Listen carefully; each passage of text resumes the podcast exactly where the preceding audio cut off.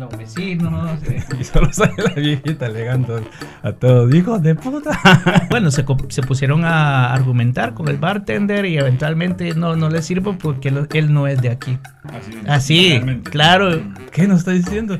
Yo sé que tienen droga en el estómago. Ustedes están viajando por Europa y yo sé que tienen droga en el estómago. Ahorita hay un baño ahí. Y el que no cague, lo llevo al hospital que le hagan rayos secos y pierde su vuelo.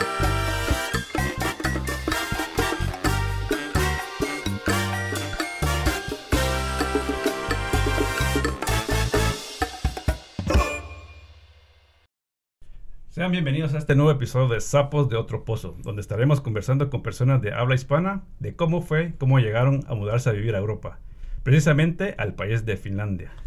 Estamos hoy en Helsinki, fecha 10 de febrero del 22.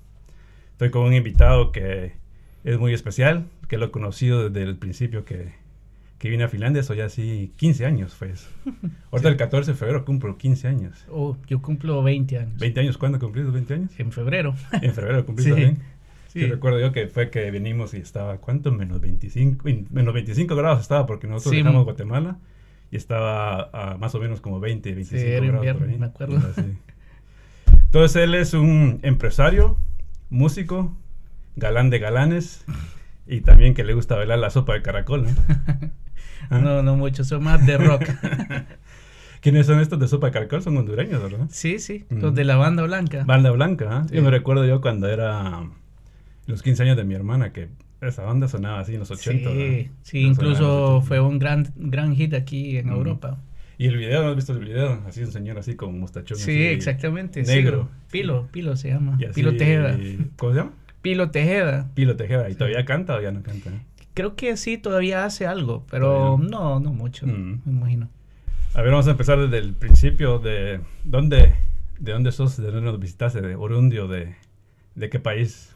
Bueno, soy de San Pedro Sula, que es la segunda mayor ciudad de Honduras. La capital es Tegucigalpa, ¿verdad? La capital es Sí, eso, Tegucigalpa. eso siempre ha sido confuso para mí un poquito, digamos, siempre se escucha Tegucigalpa, que te enseñan en, en el colegio, Claro. pero siempre escucha uno San Pedro Sula como una ciudad importante. ¿ah? Es que es la, la ciudad industrial y Mm. queda cerca del puerto, ¿no? Mm. Entonces, eh, claro, la, en, en política y el gobierno está en Tegucigalpa, pero económicamente. San Pedro Sula es el motor. ¿Y cómo es el clima en San Pedro Sula? Caluroso, Caluroso. eh, 25, 35 grados, a Todo veces año, 40 ¿verdad? grados, sí, siempre. Por Mm. ejemplo, ahora estuve en diciembre, enero y estaba a 25 grados. Nunca hay frío, ¿no? No no. es, eh, bueno, relativamente hablando, el frío para, ah, para alguien que vive en San Pedro Sula Mm. sería de 17, 18 grados y ahí sacan sus su chaquetas y todo, todo, sí. sí. hasta bufanda. Mm. ¿Y siempre viviste allá en San Pedro Sula o, o te mudaste en alguna otra ciudad en Honduras? Siempre en San Pedro Sula. ¿Viviste con, con, con, digamos, tenés más familia? ¿Tenés eh, hermanos o hermanas? Sí, soy el menor de cuatro. Eh, mis ah, siempre vivimos ahí en Honduras, pero lógicamente mi hermano mayor pues se fue a vivir a Nueva York ah, y mi segundo hermano se fue a vivir en los 90 a, a España. España. Entonces, más que todo fuimos mi mamá y Mm. mis, mis padres, bueno, mis padres y mi hermana Mm, viviendo siempre, en la misma casa siempre. en la misma casa familia, ¿no? y continúan en la misma Mm. casa también. Con, mi hermana vive con mi, con mi mamá. Mm. ¿Y cómo fue tu niñez? ¿Fuiste niño travieso o qué? Sí, bastante, bastante divertida, no sé. Cómo- ¿Fuiste callejero? Ah, siempre, vos sabés que en los vecindarios, no sé si tratar de vos, pero eh, usamos vos ahí en sí. Honduras. Ahorita vamos a hablar centroamericano. Todo es centroamericano. Vos, cerote Sí, y sí. imagen. Baje, sí. Eh, sí, jugando mables ahí con los otros güiros de las, de las otras casas, a veces jugando fútbol en la calle, lógicamente. Y claro, sí, era una buena mezcla porque había gente, habían, habían otros güiros, otros hipotes que eran bien, bien humildes, pues, y, Sí. y jugaban ¿Fue como descalzos de- ahí. ¿Vivías como en barrio así popular o...? Estamos hablando- hablando de los 80, más Sí. o menos eso, ¿no? Sí. Mm. No es un barrio tan popular porque era, era bastante nuevo, ¿no? Sí, Entonces, ah, al principio, pues no estaban, no estaban, por ejemplo, me acuerdo que la, no había eh, calle pavimentada, sino que Mm. era pura tierra. Sí, y matorrales por todo lado. ¿Y qué travesuras hacías con tus amigos? No, bueno, nos íbamos a veces con, con las bicicletas o así a pie, pues eh, a ver, a, vagar ahí por, por la colonia. eh, ponerle, a, veces poner cohetes, porque en, Honduras en diciembre sí, sí es bastante popular eso los cohetes, no sé, imagino que sí, lo mismo en Guatemala. Y a veces poníamos, eh, les tiramos cohetes a los vecinos. Eh. Nosotros recuerdo que teníamos una, en la, en, la, en la calle que jugaba yo, teníamos una señora que vivía así, una casa así como de madera pero la señora no tenía una pierna, ¿no? tenía una, una, una, ventanita que siempre salía ahí y nos empezaba a gritar, para todos, váyanse de aquí, que a jugar a otro lado, ¿no? Y a veces venía y tiraba agua, agua caliente, agua hirviendo, nos tiraba así en la calle para que no jugáramos, ¿no? Sí, sí. Y eso fue una, una Navidad que teníamos un amigo que su primo era, bueno, era guatemalteco, pues nacido en Estados Unidos, ¿no? Pero así grande y así, salía, todos éramos pequeños y era el más grande, ¿verdad? Y no tenía como que miedo de nada. Y una vez eh, le gustaba andar quemando los, las bombas, ¿no? Vino, eh, vino y, le puso la bomba a la, casa, en la ventana de la, de la viejita. Y le puso la, la, bomba y explotó y, y, la ventana cayó. Y solo sale la viejita alegando a todos, ¡hijo de puta! Lo va a matar y todo. Sí. Bien divertido y eh, e, esos juegos eran bien, bien... Em, bien inocentes, pues. Jugábamos maules, eh, a veces molestábamos a las niñas porque estaban jugando en la acera con, con jaxes, no sé si... Sí, los jaxes. los ¿Jugaste trompo también? Ah, sí, también, trompo. ¿Y los yoyos? También, también. Yoyo, papelotes también ah, construíamos y... No, muy, muy divertida, la verdad. ¿Y después fue que estudiaste, estuviste estudiando en escuela pública o escuela en colegio? Sí, entonces yo estudié en siempre una escuela bilingüe. Las escuelas bilingües en ese tiempo todas eran, todas eran privadas. Eh, mis vecinos, sí, algunos estudiaban en otras escuelas bilingües, pero la mayoría no. La mayoría estaba en, alguna escuela pública. ¿Y después en tu adolescencia cómo fuiste? ¿Fuiste noviero? Eh, yo, a mí me interesa mucho el, eh, la música desde pequeño, ¿verdad? Entonces, siempre anduve en esos en esos ámbitos de ver con quién tocar o mm. también aprender guitarra. ¿Por quién viene la música? ¿Por qué lado? ¿Por mi papá. mi papá, Era, músico? Sí, mi papá incluso cantaba en concursos así, ¿Ah, de, canto en la radio y ganaba sus premios ahí y tocaba guitarra también. Entonces de él aprendí ese amor ¿Qué por la música. de música le gustaba a él? Ah, no, baladas, boleros, esa, música de antes también. Le gustaba Vicente Fernández también, que en paz descanse. Em, pero entonces eh, en eso, y me encantaba el, el básquet. Entonces mi, mi, mamá siempre eh, fue entrenadora hasta de, de, equipos, de varios equipos femeninos de, de, de, baloncesto. Y me acuerdo que desde niñito iba allá con mi mamá. Entonces siempre, siempre me encantó. Eh, entonces jugaba, no sé, unas 5 o 7 horas al día a veces. Imagínate, todos los días. Eh, lo mínimo que jugaba eran unas 4 o 5 horas al día. Eso fue en tu adolescencia. Sí, en mi adolescencia. Y ya con la música, ¿cuándo fue que empezaste? ¿A qué edad? Sí, eso fue, bueno, si hablamos de mis primeras experiencias con la música, fue, fue que, por ejemplo, cuando estaba en quinto grado, en sexto grado, no sé cuántos años se tienen en quinto sexto grado, pero imagino que unos 12, 10, años. Eh, por ahí, pues estuve en el primer eh, torneo de canto, un campeonato de canto, y gané el primer lugar. Me acuerdo que me gané un, un carrito de, de cuerda. un, creo que era un Cadillac que le dabas cuerda y andaba.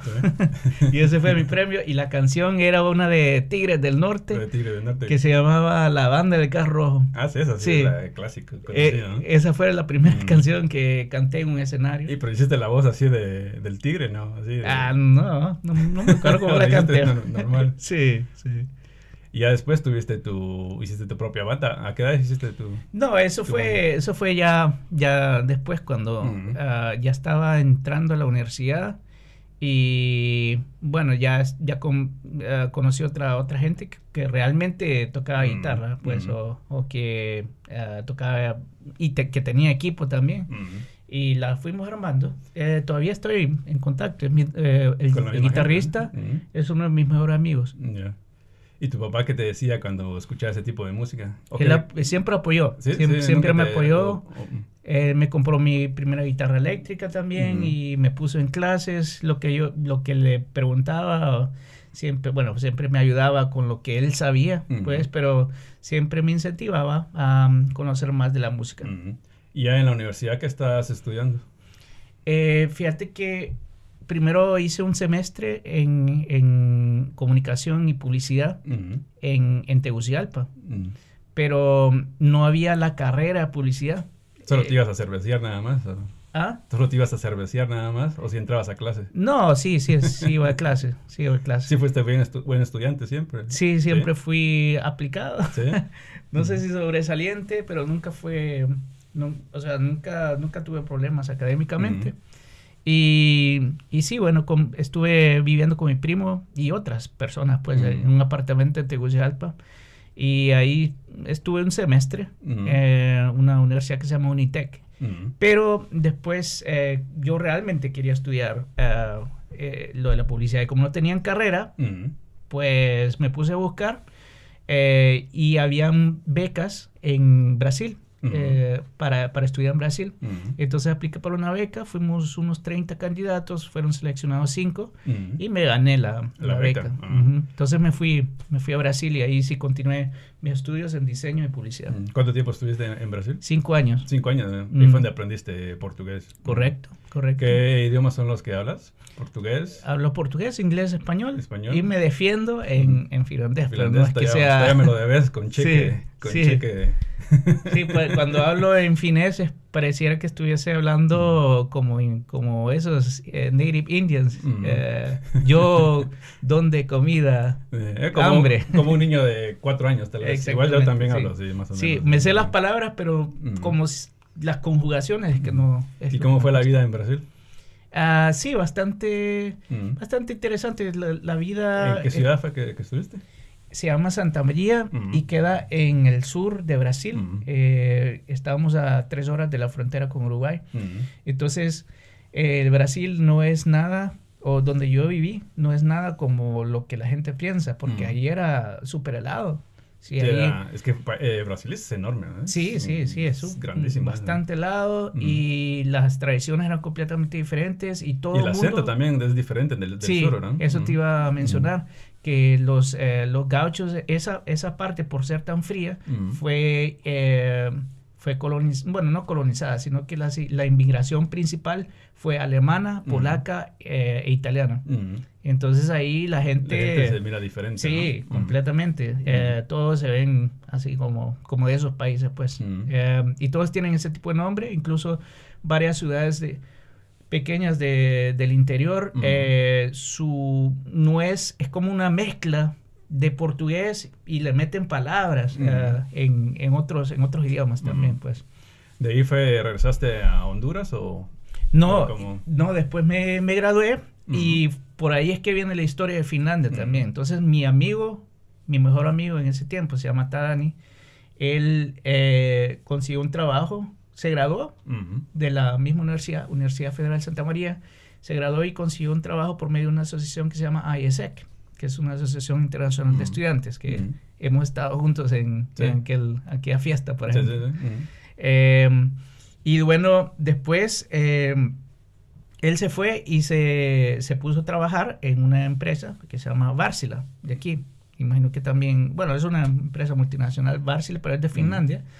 Y estuvo en Vasa. Siempre me contaba bastante de, de Finlandia y me interesé. Entonces, cuando yo me gradué, también apliqué para, una, eh, para un cupo de trabajo por medio de ISEC y conseguí mi cupo, pero en Noruega. Entonces, en Ujú. Noruega, después de que me gradué, me fui directamente a Noruega. ¿Qué países has vivido? He vivido en, eh, bueno, en Estados Unidos también estuve en, eh, de intercambio por un año. Em, Brasil, bueno, Honduras, eh, Estados Unidos, Brasil, después fue Noruega. Cuando estaba en Noruega tuve la oportunidad ya de venir aquí a Finlandia a hacer el examen de admisión. El examen de admisión. Me acuerdo que fue en 2002 porque la Copa Mundial de. Fútbol era en ese tiempo, ¿no? De verano veniste. Sí, en verano. Entonces, un poco antes de verano vine cuando terminó mi contrato en Noruega. Ujú. Em, pero después surgió una oportunidad de trabajo en, en Lituania. Ujú. Entonces me fui seis meses, ah, casi siete meses en Lituania. Y al regresar, pues ya tenía mi, mi cupo en la universidad. ¿Y cuando llegaste a Noruega, llegaste en verano o, en No, en mero invierno. Bueno, era, era febrero. Era febrero, entonces eh, estaba frío. ¿Y cómo sentiste ese choque? ¿Sentiste algún choque cultural de, de Honduras a Brasil, de Brasil a Noruega? ¿Sentiste alguna eh, yo creo que fue más el choque de Honduras a Brasil, si hablamos culturalmente, de Honduras a Brasil, que de Brasil a Noruega. Porque de Honduras a Brasil tenés una imagen de lo que es la cultura brasileña, pero a, donde yo fui no tiene nada que ver con, ese Brasil que nosotros tenemos en la mente. Pues. No de Ronaldinho. Sí, o sea, sí, la gente le gusta el fútbol, pero no son fanáticos como en Río de Janeiro, me imagino. Eh, bueno, el idioma también, las tradiciones, la comida, todo es diferente por causa de sus raíces culturales, ¿no? que son más de Alemania ah, y Polonia e Italia. Eh, mientras que cuando vine aquí, ya, ya estaba como mentalizado también que era una cultura nórdica, que es diferente, pero había muchos extranjeros.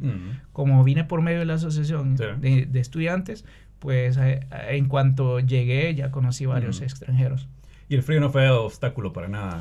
Fíjate que el frío, el frío extremo, eh, tal vez un poco, pero no me afectó tanto cuanto la oscuridad. Porque acordate que nuevamente, como viví en el, sur de Brasil, ahí era frío, se pone a menos 5, menos 10 grados y con el viento puede llegar hasta menos 15 grados. Y no hay calefacción adentro. Entonces, cuando te estás duchando algo, ahí sale el humito. cuando estás, vas a orinar también sale un humito. Eh, pero cuando llegas a, Noruega, pues entonces cualquier lugar que vayas, así como en Finlandia, tiene calefacción. Sí, el frío extremo, sí es creo que para cualquiera, ¿no? Sí. Digamos, acá en Finlandia el frío tal vez el extremo empieza ahora, en febrero. De febrero a marzo es cuando puede llegar a, menos 25 grados, menos 30 grados. Y eso es donde te duele la cara, se te estira, se te congelan las pestañas, literalmente. Sí, las pestañas, sí. Todo, y es, es horrible. Sí, sí. Porque el invierno empieza más o menos de Mm, podríamos decir eh, noviembre, ya empieza la oscuridad, que tal vez es lo, lo más difícil para casi todos los extranjeros. Que ya tipo tres y media de la tarde ya es oscuridad y ya, bueno, sale la claridad tipo nueve y media de la mañana y así va uno hasta llegar hasta el 20, creo que el 21 de noviembre, ¿no? El día más corto de... No sé, fíjate. Más o menos por ahí. Eh, no, de, de, diciembre. Diciembre. De diciembre, sí. porque después empieza el equinoccio de. Sí. El, día, más, el día más corto. Y ahora ya tenemos eh, un poquito ya más de claridad, pero igual eh, frío extremo. Entonces, fíjate que lo que más me. No molestó, pero yo tengo la teoría de que a todos los extranjeros, especialmente los latinos que vienen acá, les afecta una, dos o tres de estas cosas. La primera es la oscuridad la segunda es lógicamente el frío, mm. y, pero la tercera es el brillo. Y a mí lo que más me molestó es el brillo. Sí, porque en, verano es cuando no hay luz, todo lo, todo lo contrario con, con, con invierno. Sí, correctamente. Hay, hay días muy largos. 11 de la noche todavía está acá la claridad y, a 3 de la noche, más o menos, ya sale otra vez la, la claridad. Sí, o, antes. Y lo que pasa es que todavía hay claridad, aunque no esté el sol brillando. Y me acuerdo que en una de mis primeras casas eh, había un árbol afuera. Y en verano, eso, yo quería serruchar ese árbol. porque esos pájaros no, no paraban de cantar. Y bueno, paraban como por una hora y después comenzaban de nuevo, porque para ellos es de la madrugada.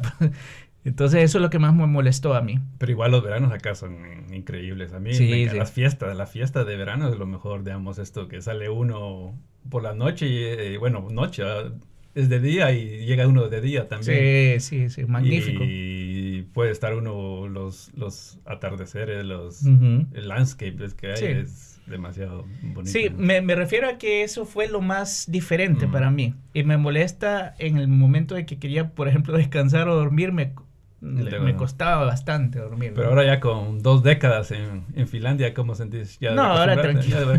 sí, ya, ya, no. Ya no, no, me molesta. ahora me molesta otra cosa, que por ejemplo, ahora intenté parquearme, pero sí, pues, está lleno de nieve y... y- No, pero este invierno ha, ha estado bastante nevado, ha caído bastante Mm. tormentas, entonces sí es un poco, un poco duro. Sí, y lo, bueno, cuando estás manejando también, que a veces se ponen bien lisas las, las calles, ¿no? Y calles, eso es mm, peligroso. mm. Pero aparte de eso, no, no, no, no hay nada que me moleste así en sí.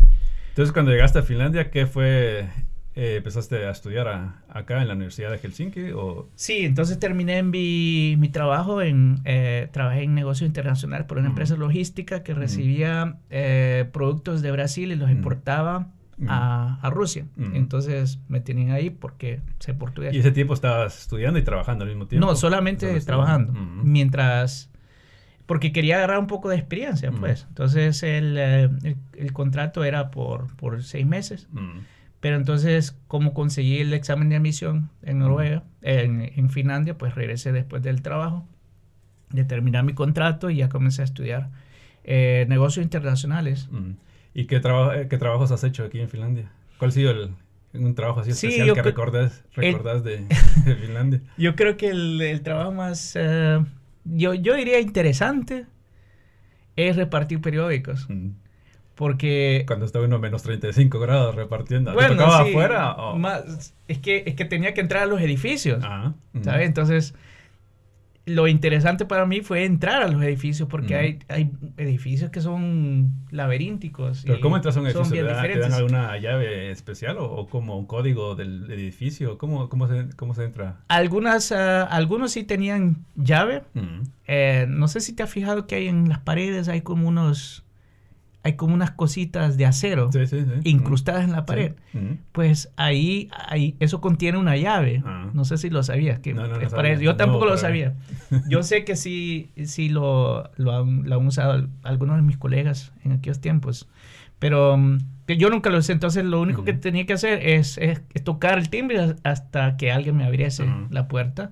Luego entraba y ¿Y a qué horas tocabas? eh, ¿En la mañana? eh, ¿Madrugada? como era flexible, entonces después, del, después de los estudios terminaba Ah. Ujú. como a la, a la, a la- al mediodía, almorzaba, después me ponía a, a- a entregar periódicos y como a las dos o tres ya, ya regresaba, porque es, mi zona, o las zonas que es- escogen estaban cerca, escogieron para mí estaban cerca de la universidad Ujú. o aledañas, pues. ¿Y cuánto tiempo estuviste trabajando repartiendo los periódicos? Pucha, yo creo que eso fue como tal vez un año, Un año estuviste. tal Mm. vez un año y medio. Mm. Pero también hacía traducciones. ah, Entonces, también te traducciones. Sí, traducciones de, de español a inglés o de inglés a, al Ujú. español también. Entonces, esas dos cosas me, me sostuvieron. Después continué con las traducciones, pero comencé a trabajar también en... eh, comencé a trabajar en eh, repartición, pero esta vez de, de folletos. Mm. Pero es más, era más fácil porque tenías que estar en las universidades. Mm. ¿Y nunca has tenido algún problema así de, de racismo aquí en Finlandia? Ni, ni nada así que hayas sentido como que un poco... Sí, la, un- la única vez, Mm. yo sé que existe, pero eh, a mí solo, imagino que es porque Helsinki es, eh, es un poco más internacional y Mm. también porque siempre andaba con mis colegas. ¿Hace cuánto fue eso? Eh, Damos la, la anécdota.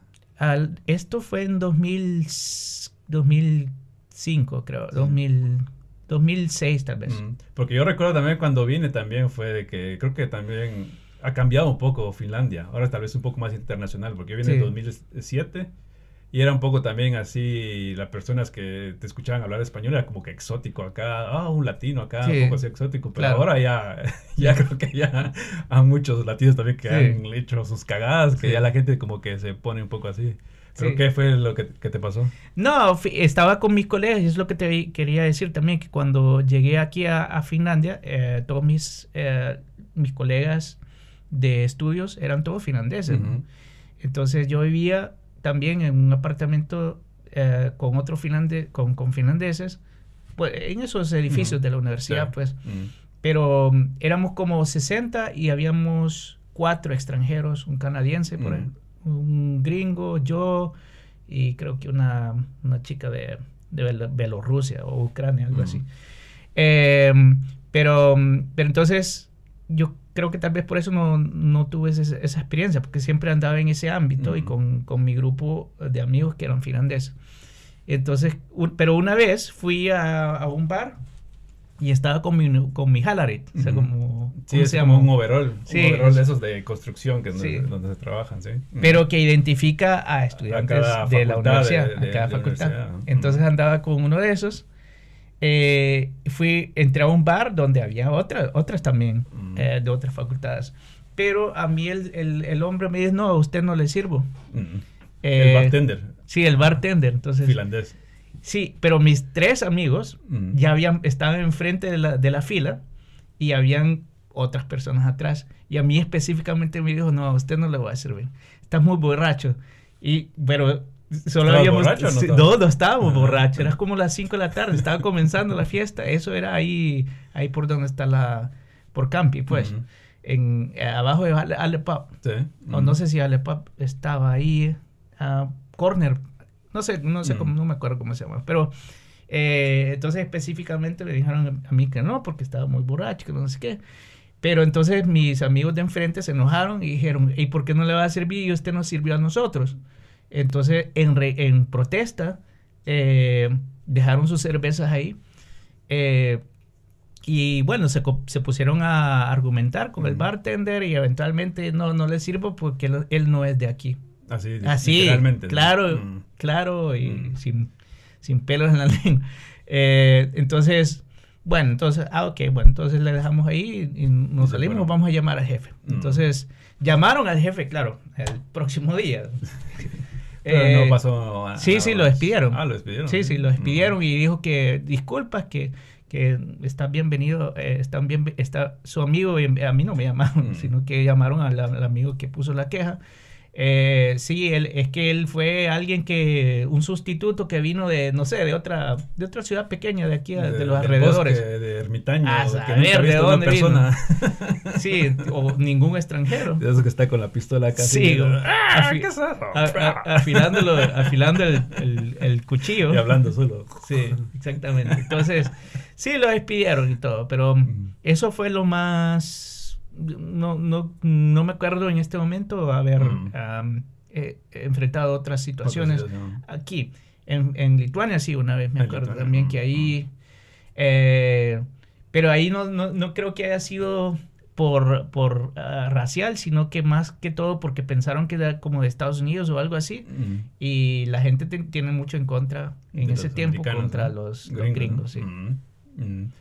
Ya después de eso fue que te graduaste de, de la universidad. de No, Helsinki, fíjate que ahí durante esos tiempos, como no conseguía trabajo justamente, de- y s- no tenía que agarrar experiencia, no podías estar ahí con, con folletos y periódicos todo el tiempo. Entonces conseguí un trabajo en Holanda. Ah, sí. Me fui a Holanda eh, en 2005 y regresé en 2006.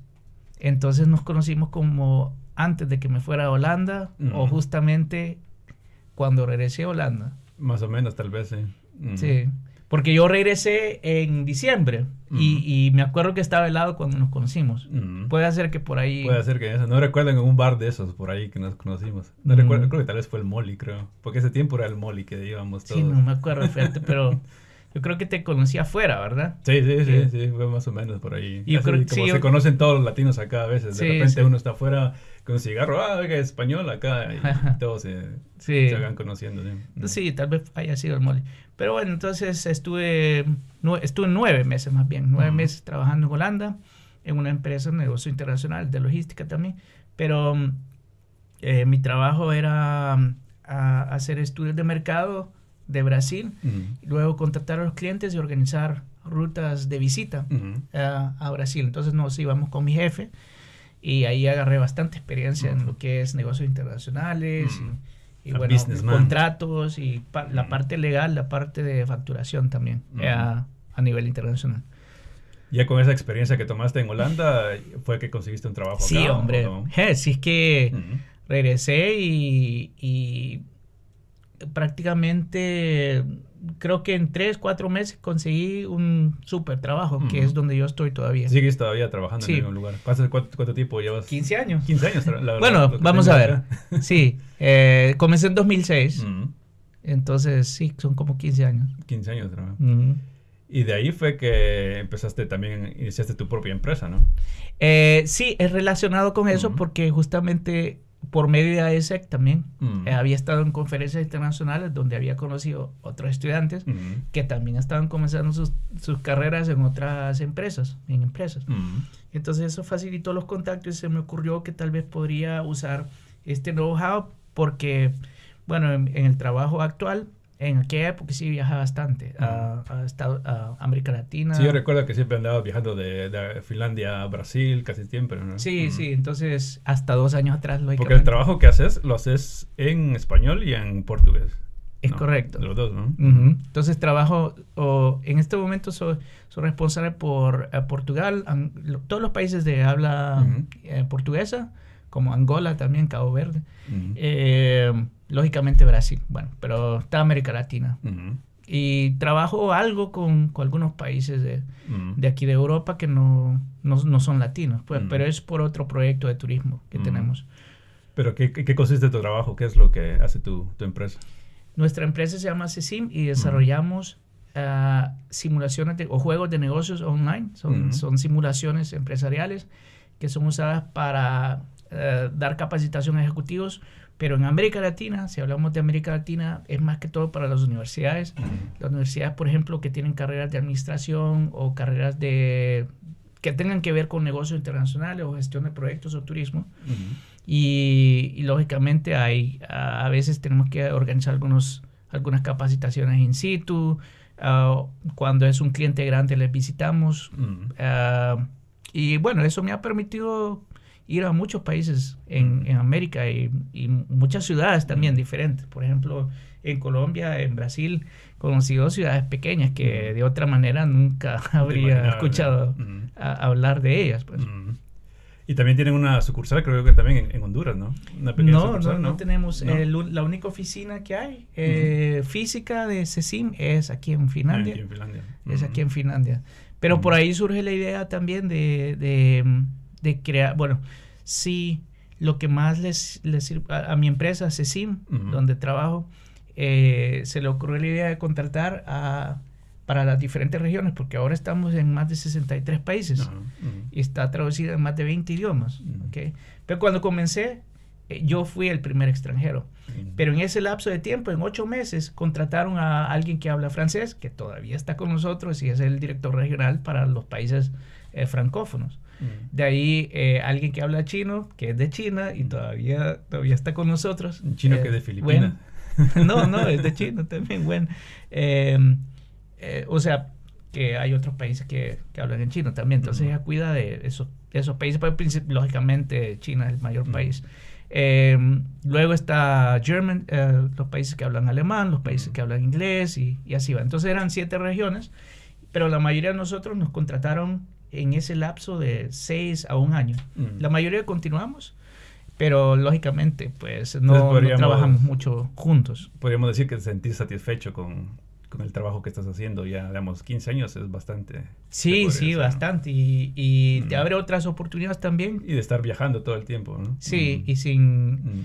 Una cosa que ahora fui en- te estaba comentando que Ujú. estuve en Honduras. Sí. Eh, pero estuve en Honduras también porque después tenía un viaje de negocios a, a México. Entonces, Ujú. cuando sale un negocio en México o en Costa Rica, un viaje de negocios por ahí cerca de. Honduras, aprovecho para ir a, a visitar a mi mamá. ¿Y nunca has tenido algún problema por ser hondureños, por ser hondureño al viajar en algún aeropuerto o algún lugar con alguna seguridad? Nunca. No, eh, no. eh, Fue algo extraordinario en 2009 Mm. por eh, el, el coup d'etat, ¿cómo se llama? El, el golpe de Estado en. Honduras. Ah, de, de tu amigo Celaya. Sí, y yo tenía, un, yo tenía un viaje programado a Brasil. Y entonces ese, ese golpe de Estado creo que fue como unos tres o cuatro días antes de mi viaje. Y los hondureños no necesitamos visa para ir a, a, a- a Brasil. Pero por ese evento, el gobierno brasileño decidió no permitir a los hondureños ir. Entonces tuve que estar ahí, rogarles en la embajada aquí de, Finlandia que eso no, Mm. pues eh, eh, eso nunca, o sea, nunca me había afectado lógicamente. Eh, pero sí, eventualmente me dieron un documento y me permitió regresar. Y todo bien. Mm. Sí, el otro, lo otro no fue porque específicamente por, por Ser ser hondureño, hondureño. sino porque me robaron el pasaporte en Brasil. Mm. Y ahí estuve exiliado, exiliado en unas tres, casi un mes en Brasil y después decidí regresar a Honduras porque con la cédula te dan una- Mm. con la cédula te dan un pasaporte rápido. Pero en Brasil tenés que ir a Brasilia y no. Porque, por ejemplo, para mí, en un caso particular para mí fue que, bueno, he tenido muchas anécdotas eh, cuando he viajado, pero la, la peor, creo que podría decir, fue, no fue en Europa ni en ningún otro lugar, sino que fue en mi propio país, en Guatemala. ¿Qué pasó? Porque fue cuando, cuando salí, la primera vez que salí, que veníamos para Finlandia, como veníamos cuatro, ¿verdad? Éramos una banda de música. Bueno, esa es otra historia que voy a contar después. Eh, ya estábamos para, para tomar el vuelo, ya habíamos hecho el check-in y todo. Ya íbamos para, para, el, para el túnel este, para donde se toma el avión. Cuando dos, dos policías, iba yo el bajista, nos pregunta a, a que a dónde íbamos, ¿verdad? Y le dijimos que íbamos para... Bueno, teníamos ese día teníamos México, eh, Londres y Finlandia, ¿no? Le dijimos que íbamos para Finlandia. Finlandia, ¿no? Sí. ¿Y por qué tan jóvenes ustedes van para Finlandia? ¿Será que los pueden acompañar? Bueno, eh, y fuimos a una oficinita que nos llevaron allá abajo del aeropuerto. Pero Ujú. íbamos solo, éramos dos primero. Después empezaron a llamar a la policía, a- me imagino que al capitán, y, y llegaron los otros dos, el, el, el de los bataqueros y el guitarrista. ¿no? Ujú. Eso sale un gordito así, típico policía Yeah. chapín guatemalteco. así, Ustedes tienen droga en el estómago. Nosotros así, "¿Ah? ¿qué nos está diciendo? Yo sé que tienen droga en el estómago. Ustedes están viajando para Europa y yo sé que tienen droga en el estómago. Digan la verdad. Y nosotros, no, no, nosotros no, vamos, no tenemos droga. Y, No somos mulas. y nos dice, ¿verdad? Bueno, si no, si otra, hay un baño ahí y el que no cague, lo llevo al hospital que le hagan rayos secos y pierden su vuelo. Nosotros, ¿pero cómo? ¿Por qué nos va a hacer eso? Y recuerdo yo que me sentaron en el baño, totalmente en el baño, con un policía enfrente de mí. Y me decía, empuje, mijo, empuje, mijo. y yo literalmente le digo, no, no, ya no me sale. Le digo, Que porque no antes, tengo nada, antes sí. de volar quería yo ya quería Claro, vacío, evacuar. ¿verdad? Y no le digo, y hasta que el policía como que se sintió poco, a mi hijo, empuja un poquito, me hace un, un cerotito y, y, y ya está Ya. libre, ¿verdad? Y saqué uno así pequeñito. y esto está limpio, nos dice. Ahí me pusieron a- a- en esquinas, pues a los demás, lo, lo mismo, ¿verdad? Ujú. En eso mandaron a traer la- las maletas desde el avión. Mm. Y cuando abrieron las maletas, vieron que traíamos instrumentos musicales. Ujú. Porque había, veníamos a tocar aquí a Finlandia, entonces el, el guitarrista traía la guitarra desarmada y el, y el bajo y el bataquero solo traía los platos, ¿verdad? Y nos dice, ¿verdad? ¿Y estos instrumentos qué? Ah, es que vamos a Finlandia a tocar y todo, ¿verdad? Entonces vamos a ir a probar a... a Probar a fama. probar fama, queremos ser famosos. Así como Ricardo Arjona nos dice la policía. ya, Sí. ya le cambió toda la, la cara, ¿verdad? Pero ya después nos pidieron ya disculpas, nos dijeron que sí, es que lo que pasa es que hemos agarrado a muchos jóvenes, así como ustedes, que traen droga en el estómago porque van para Europa. Mm. Eso es algo clásico que, que, que pasa aquí en Guatemala. Sí. Pero después de eso, hemos tenido otras anécdotas cuando tenía el pasaporte guatemalteco, que sí, ¿por qué un país tan pequeño está aquí en, en Londres? ¿Por qué viene a Londres a visitarnos? Iba, esa vez iba yo para una, un casamiento con, con, con mi, la que es mi ahora mi, esposa. Pero está el, el pasaporte europeo y el pasaporte internacional. Entonces en el internacional me preguntaron eso, ¿verdad? Que por qué de un país tan pequeño venía yo a Londres, ¿verdad? A una, a una, a un casamiento, ¿verdad? Y le dije, sí, es la amiga de, de, mi, de, mi, de mi novia que está allá. Y cuando la vio así, ¿verdad? Mm, ¿Ella de dónde es? Es de Finlandia. Ah, bueno, pase, así, ¿verdad? Pero fue nada más simplemente eso, ¿no? Pues a mí, yo tengo anécdotas, pero positivas. Mm. eh, por ser de Honduras también, y una vez estaba yendo a un- una, una conferencia en, en Serbia, Mm. Serbia-Montenegro. En esos tiempos... eh, eso Estaba la guerra. fue- sí, no, de eso No. fue después de la guerra, Guerra. lógicamente. Guerra Pero todavía había 90. bastante... Fue, no me acuerdo, bueno, fue tal vez 2004 o algo así. Y llegué a, creo que la frontera de Serbia con Montenegro y había un, puesto de control en el aeropuerto. Entonces, nuevamente me sacaron y lógicamente no hablaban nada de inglés, ¿verdad? Pero vieron el pasaporte y, bueno, me sacaron ahí, me llevaron a una, a una oficinita eh, y todos los guardias ahí fumando y bebiendo y puro, pura la Unión Soviética. Esa imagen que tenés de, Sí, sí. todos de, Los todos de, chavetadas ahí, las- chaquetas, sí, todas las chaquetas ahí de chavetadas. Eh, entonces no sabía por qué me estaban deteniendo, ¿verdad? Si, si venía de Finlandia iba ahí. Mm. Y estaba con tres colegas de AIC que estaban, pero eran de Finlandia y ellos mm. no les dijeron nada. Pero a mí me retuvieron como una media hora. Eh, llamaron a, su jefe, el jefe vino. Y, y después así como que eh, le dije que era de Honduras, me dio el pasaporte. Y fíjate que fue a agarrar a otro, ahí, no sé, no sé dónde mm. estaba, pero es un globo planetario. Donde se ven todos los países, sí. Entonces, eh, lo, lo, pone enfrente de mí, where, Honduras. Mm. Honduras, where. ¿Dónde está Honduras, verdad? Entonces, le doy la vuelta al, globo terráqueo y le, le, pongo ahí, ahí está Honduras, ¿verdad? Eh, pero estaba en ucraniano, ah, bueno, en serbio, no sé. Eh, el mapa, ¿verdad? Entonces ahí, ah, ok, bueno, Honduras es serbio y como ellos tienen letras cirílicas también, ¿verdad? Entonces no sabían, no tenían ni idea de dónde... Entonces todo fue manualmente, buscando en el mapa, nada de digital, de que qué países tienen permiso. No, no, no, todo en papel, todo en papel y... Ay, pero, pero ellos tranquilos me ofrecieron cigarros y... y ya se volvieron amigos. Café y, y, todo. Entonces es una, una anécdota bonita. ¿Cómo crees que fue fuera ahora tu, tu, vida si nunca habías tenido esa, esa beca que te sacó de, de Honduras a, a, Brasil? ¿Cómo crees que estarías haciendo ahorita que nunca hubiera pasado todo esto? Ok, yo creo que no estaría en Honduras mm. eh, porque de una u otra manera mi interés no era ir a Brasil específicamente, mi interés era ir a, ir a otro país, pero que no fuese tan conocido porque mis padres dijeron que podrías, uh, podrías haber conseguido o puedes intentar conseguir algo en México o una beca en Costa Rica donde tenían publicidad también o si no te vas con tu, con tu, con tu hermano allá en Estados Unidos. Y yo dije, no, Costa Rica porque voy a hablar español ahí, pues no, uf, qué gran choque cultural. Eh, lo mismo en México, pues no me interesa tanto.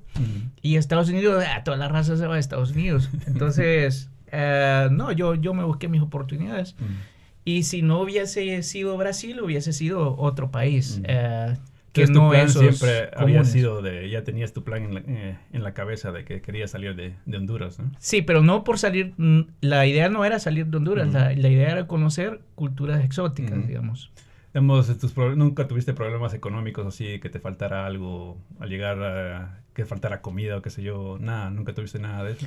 En términos de comida, no. Eh, lo, lo, básico estaba, estuvo De oportunidades más que todo, ¿no? Eh, las oportunidades también estuvieron en el sentido de que mi papá siempre me dijo, mira, yo no te voy a ayudar en nada. Mm. O sea, aprenda usted Las oportunidades... Aprenda solo. Ahí están las oportunidades, pero depende, te vamos a apoyar a donde, te puedes ir a donde vos quieras, pero esas oportunidades las tienes que buscar vos. Mm. Entonces, por eso es que estaba tan animado de ir. Yo, yo mismo le dije a mi mamá, que bueno, entonces yo creo que lo más lógico es ir a visitar las embajadas para ver qué tienen, pues. Eh, y eso justamente lo que hicimos. Fuimos a visitar las embajadas y por esas visitas que me di cuenta que había oportunidades en España que no me interesaba porque aunque estaba en, en Europa, hablaban español. Entonces, em, ya Brasil sí nos interesó. ¿Y cómo está la situación política ahora con la nueva presidenta de Honduras? ¿Es la primera presidenta centroamericana, creo yo, o, latinoamericana? No, ya había... No, eh, incluso en Guatemala no tuvieron... No, en Nicaragua. Bueno, en Nicaragua tuvieron a Violeta Chamorro. Mm, y en Costa Rica tuvieron mm. a Chinchilla, mm. creo que se llamaba. Eh, pero sí, es la primera presidenta de Honduras. Eh, ¿Qué anécdotas hay? ¿Qué tal? ¿Qué futuro crees que hay para Honduras? Pues yo creo que hay oportunidad, hay esperanza en el sentido de que el, el gobierno anterior, nacionalista, mm. ultraconservador, eh, robaron demasiado, es que así, demasiado. Porque estaba acusado que era, era, un, eh, era un gobierno de, narcos, ¿no? Eh, sí, el, el, el, hermano del presidente que estuvo en el Congreso mm. está en la cárcel por narcotráfico en mm. Estados Unidos y a él no lo han acusado, pero todo el mundo piensa que sí, eventualmente lo van a acusar. Mm. Pero lógicamente a Estados Unidos no le interesa desestabilizar el país, entonces seguro que van a esperar algunos meses o algunos años mm. y el, el, hombre es joven todavía. ¿Y cuál es tu opinión sobre todas estas caravanas migrantes que han estado saliendo de, de Honduras con miles de personas que andan buscando llegar a Estados Unidos? Me parece que sí está faltando oportunidad en, en, tu país o las oportunidades que, que, pensás y más que todo la cuestión de seguridad. Eh, si esas dos cosas O sea, no, no tiene que ser un súper trabajo, ¿verdad? Que vas a conseguir, pero por lo menos que no sea informal. Entonces tienes algunas protecciones, ¿no? Eso, eso, eso ah, ayudaría bastante, que es una promesa o una, algo que quiere hacer el gobierno actual de la presidenta Xiomara. Eh, y eso desincentiva, o sea, no que desincentiva, sino que incentiva a la gente a quedarse. Porque de otra manera, si ellos no ven que no van a poder salir de la situación en que están, sea esta de seguridad o de, o de oportunidades, entonces realmente van a emigrar y no hay que culparlos por eso tampoco. Pero crees que todo está en las manos del gobierno, también de la gente, de la actitud de la gente también, un poco. Creo que la mentalidad, de la gente también es, es, una, es una... Por eso te digo que eh, el gobierno de tal manera tiene que eh, mostrar que realmente hay oportunidades. Eh, porque ese es el trabajo del gobierno, es, generar oportunidades, ¿no? Generar oportunidades. Darle por, darte por lo menos lo básico, ¿no? Sí, no regalarle a la gente las cosas, cosa que este gobierno lo va a hacer nuevamente y es populista, sí. todo, creo que toda, toda, Latinoamérica ha vivido eso, ¿no? Que te dan regalitos, espejitos por, por un voto. El, el, gobierno anterior también lo hizo, pero eso no, Y el anterior también, el anterior también, el anterior también. Porque Pero ¿qué, qué, crees que, digamos, podría cambiar en todos nuestros países, digamos, hablando de, Latinoamérica, toda Latinoamérica? ¿Qué, qué, qué, qué sería eso? Ah, un cambio que podría cambiar la mentalidad, porque tenemos, hablando de historia, tenemos muy, muy similar la historia en Latinoamérica. Sí. Con, con, gobiernos de siempre de golpe de Estado, gobiernos que te ofrecen algo y, nunca, nunca cambia. ¿Crees que habría algo que...? No, no, en nuestra generación, yo no lo puedo ver de esa. Mm. O sea, en primer lugar, una, una, manera de cambiar, que es la educación, pues. y la, educación, desde pequeño. Mm. Pues, la educación, como vos sabés, es un fracaso. Mm. La educación pública es un fracaso en Honduras y en otros, en otros países. Sí, hay casos de éxito, lógico, lógicamente, pero, pero la, la, no está garantizado para todos. Sí, vi una... escuelas todas destruidas. En, vi ayer una persona, era una... Creo que, no sé si es química bióloga, que está haciendo, hizo una vacuna anti-COVID sin patente y que la, la estaba promoviendo. Pero algo así, una noticia ayer sobre, sobre una hondureña. Ah. Pero digamos, eh, hablando, bueno, es malo comparar a veces, pero estamos viviendo en un país que siempre ha tenido el ranking de la mejor educación del mundo. Y si hablas de la educación de, en Latinoamérica, que siempre está en los primeros de los, de los malos. Sí. ¿Qué crees que sería ese, ese balance, digamos? ¿Qué, qué, qué, podría uno aprender de Finlandia? ¿Qué, qué, qué podrían los latinoamericanos aprender de, de Finlandia, de, los, de uno de los países con mejor educación en el mundo? Bueno, en primer lugar, eh, en, eh, no sé si estás familiarizado con ese término montuno. No. Montuno es como alguien que, que, solamente que no, no, ve otra oportunidad porque no cree que existan. ¿Entendés? Hablando eh, de caballo que le tapan los ojos. Sí, con caballo que le tapan los ojos y que esto es así y nunca va a cambiar. Y bueno, si la mayoría de la gente y el sistema educativo, el sistema político, todo, y nada, nada funciona en tu, en tu país, entonces es muy difícil que se te quite esa, esa venda de los ojos. Y así va a ser tu familia también, porque, o tus, tus amigos también. viene por, por generaciones y todo. Entonces, mi pregunta sería, es, ¿por qué Finlandia, que tiene 5 millones de habitantes, en 1940 era más pobre que Honduras? Más pobre que Honduras. Eh, y letrados completamente, no, no tenían nada de educación. analfabetismo. y además además tuvieron ese, ese problema, ese conflicto con, con, Rusia. ¿Cómo es que este país, hoy, en, ahora, hoy en día, por ejemplo, eh, hoy en día, si, si hablamos de Fórmula 1, hay finlandeses en Fórmula 1, ¿verdad? Y con mucho éxito. Eh, si hablamos de tecnologías, bueno, no que allá no es tanto, pero en, en otros sectores de la, de la tecnología hay, empresas muy avanzadas. En gaming también está Supercell.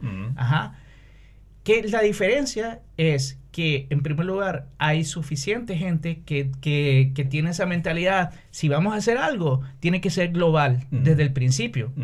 Mm. Y para que sea global, todo el mundo tiene, o sea, no te puedes pensar, eh, poner a pensar, ah, que no, no, que, que, tiene que ser español porque es nuestra lengua madre. No, no se puede pensar así, tienes que pensar siempre en quién te va a comprar el producto y qué tipo de producto se quiere.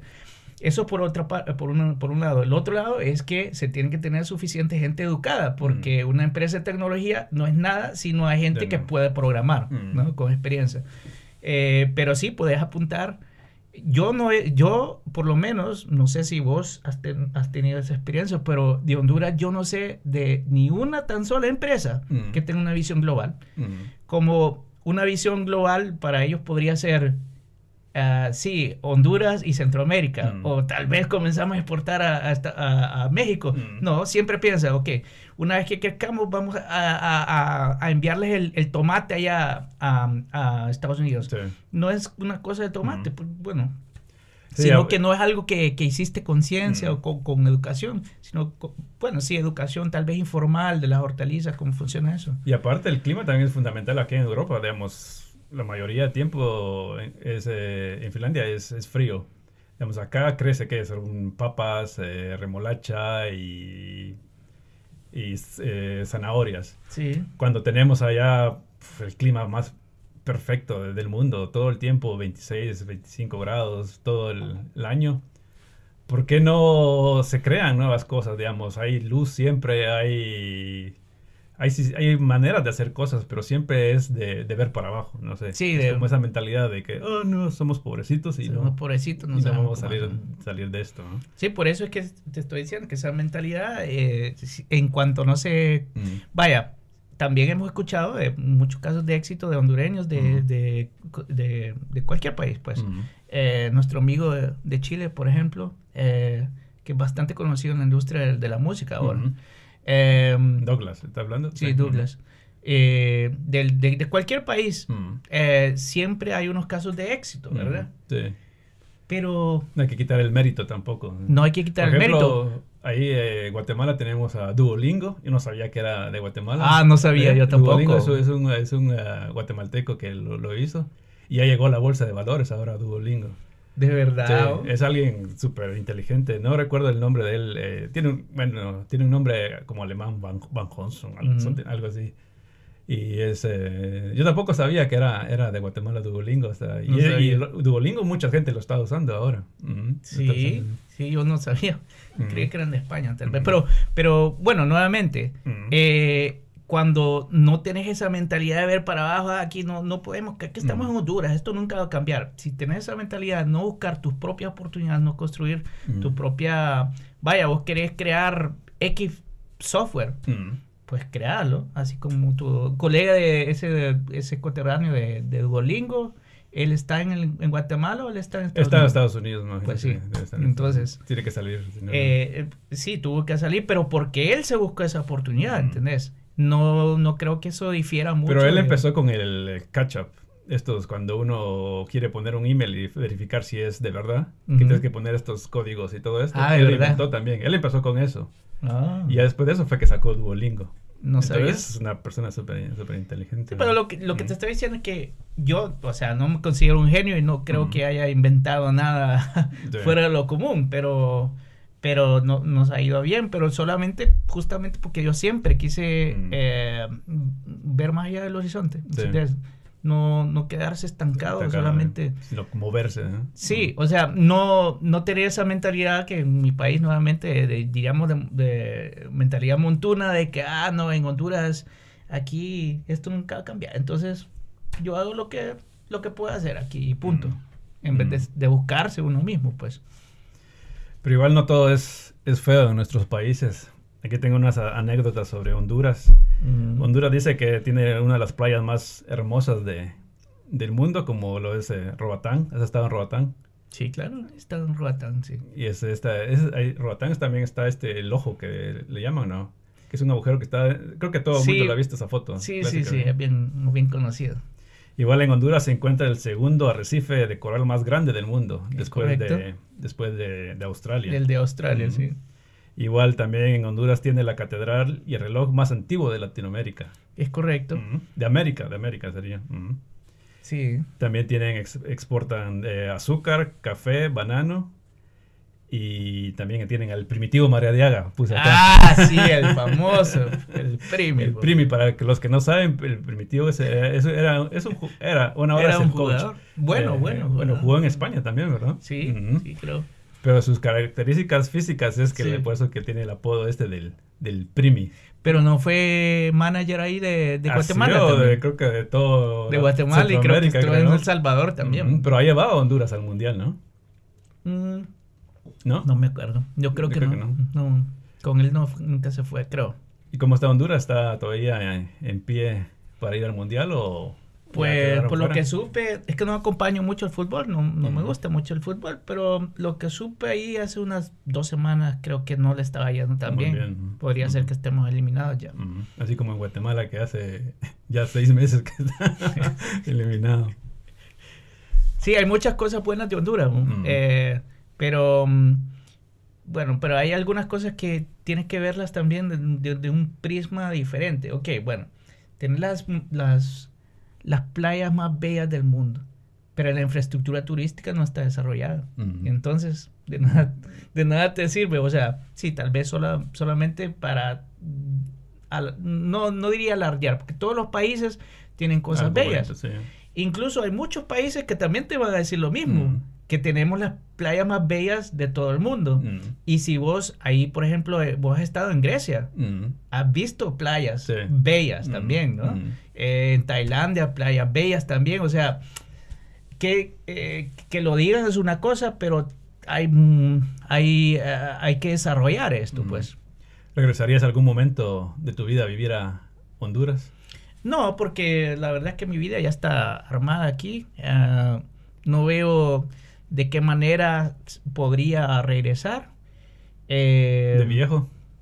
Tampoco, no, no, no, no veo, no, porque yo disfruto también de la El vida. seguro social es mejor acá para los sí, viejos. también, entonces sería ilógico regresar. Por lo menos aquí te, te ponen tu pañalito, tiene- Sí. hay lugares para ancianos allá, creo que un asilo de ancianos allá es, eso es una cárcel para Sí, ancianos, no. eso, es- eso es cruel. ¿no? No me imaginaría. Además, Mm. necesitas bastante, bastante dinero para, Sí.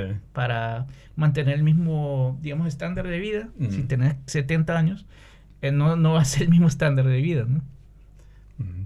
Vamos a hacer un segmento acá, un, un juego que se llama... Diccionario de la Real Academia del Barrio. Yo te voy a preguntar eh, cómo se dice en el slang hondureño esto y, y me respondes. O sea, la pregunta número uno.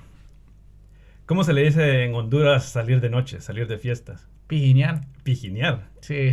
Pero pijinear que se podría decir... A pijinear, a, a salir a los bares. Vamos Sí. a pijinear hoy en la, hoy en la noche. Vos maje, vamos a pijinear Sí, hoy. Sí, pijinear o joder el bote también podría ser. ¿Y a la cerveza cómo se le dice? Birria. Birria, O, mm. birria o bruta. O Bruta, chela. ¿por qué bruta? ¿Qué No te, sé. te pone bruto o... No sé, fíjate. O, o Pásame chela una bruta. ¿Cómo se podría decir? Compraste También- las brutas. Compraste las brutas. Sí. Y en, en Honduras hay bastante cerveza, ¿verdad? Hay bastante variedad de cerveza, viendo. Sí, yo. ah, y ahora mucho más. Bastante. Se, se puso de moda esas eh, cervezas artesanales. Y han surgido buenas cervezas, creo. ¿Y cómo se le llama a la policía en Honduras? Los chepos. Chepos. De, ¿Viene de qué? No sabes de No qué. sabemos. Yo no en, sé. En Eh, general se viene de qué? La chepa. Ahí viene la chepa. Un chepo me... ahí- ahí vienen los chepos, diríamos nosotros. Entonces anoche me fui a pijinear y me agarró un chepo. Sí, me ¿Eh? agarró. O me agarró la chepa. Anoche estaba pijineando y me, me agarraron los chepos. Ahí hubo un, un control, no sé cómo Estamos se llama. aprendiendo. Un retén policial. Hondureño. No hondureño, sería Y fíjate que a los militares les dicen la chiri. chiri. ¿por qué? Sí. A Chiripiorca. saber, bo, a saber. Los chepos y la chiri. ¿Y cómo se le dice a una persona que es tacaña, avara? Eh, vamos a ver, tal vez... eh, tenemos el gesto esto, ¿verdad? Sí, del, del codo. Sí. No sé si... te- Tacaño, yo creo que no... Agarrados. Yo Agarrados. encontré una que decía carne de lora. Carne de lora, ok. No sé si será. eh, Tal ¿Has vez no es escuchado de- eso? Tal vez es de, de viejos. Así. No, o tal vez de alguna región Mm. específica de Honduras, Carne de pero lora. no, no, no he escuchado eso. Tacaño o... Sí, a- a- a- eh, no, no, no me acuerdo de otras. ah, Yo tenía un amigo que le decían pichón. puño cerrado. Pichón del oro, le decían. ¿Te imaginas por qué? No sé si has visto un pichón del oro. Sí. Sí, que son así calvos y solo con pelitos, con las, con las plumitas Ajá, acá así. sí. Y algo así con las naricitas, sí. Pero Sí, Era, era igual, igual. pichón de pichón del oro, así, total. Yo tenía un amigo, bueno, un conocido, que Mm. le decían la rata, pero antes Mm. de, antes de que, que lo conociera un amigo, otro amigo nuestro, y decía, ¿por qué le dicen la rata? Ah, ok, espérate. Llega el man y solo nos voltea a ver, ah, ya sé por qué le dicen, ¿verdad? que igualito a, a, a Split, Ah, Splinter. A Splinter, Splinter. Y así con su bata y todo. Sí, sí, igualito. Pero bueno, buena gente. ¿Cómo se le dice a, a tu amigo, hermano, una persona así cercana a vos? ¿Cómo se le dice? Hermano o... Damos tu compadre, tu, tu amigo. eh, Yo que sí, quiero averiguar alero. Alero. Sí, pero maje es algo general, como decir hombre. Pues esos majes podrías decir, aunque no los conozcas. Ah, que estaban unos Guatemala- majes ahí. Estaban unos majes ahí en. Andaba pijineando, estaban unos majes ahí en la calle, por ejemplo. ¿no? O sea, es, es como decir hombres, pues. Ujú. eh, o chavos. ¿verdad? Pero alguien que es tu amigo eh, es más alero, por ejemplo. Porque en Guatemala la palabra maje se puede usar para ese maje, esa, ese que va ahí, ese, ese tipo que va ahí. Pero también para ser tonto a alguien, no seas maje, porque sos maje, me perdí mi Ah, sí, billetera sí, sí. por maje. No Sí, sé, sí, sí, eh, también También lo usan, tenemos- usan así. Sí. Es que maje tiene mm, varios usos, pues. Eh, Pues- por ejemplo, estaba... eh, ah, ayer estuve con una maje, por ejemplo, que- con una chava, pues. Entonces puede ser chava, chavo. pero, pero amigo sería como alero. Mm, Por ejemplo, este... La rata no es no era amigo mío ni nada. sino Era que- un maje. Sí, es un maje que estaba, creo que estaba en la americana, do- donde yo me gradué, pero era amigo de, de, de- de un, al- de un alero mío. Y él estaba contando la historia de, de la rata. Bueno, creo que ya llegamos a la, al final de la plática. No sé, muy, muy un gusto haber conocido esa parte tuya que no, no sabía todavía, de cómo fue tu historia y igual también compartirla acá en este canal y quiero darte la- las gracias por haber venido. Sí, sí, muchas gracias entonces. Y un saludo a toda la raza ahí. Si les gustó, suscríbanse y nos miramos en la próxima de Sapos de Otro Pozo. Después de otra cosa. Adiós. Gracias, hasta luego. Estuvo bueno, ¿no? Sí, así relajado. sí.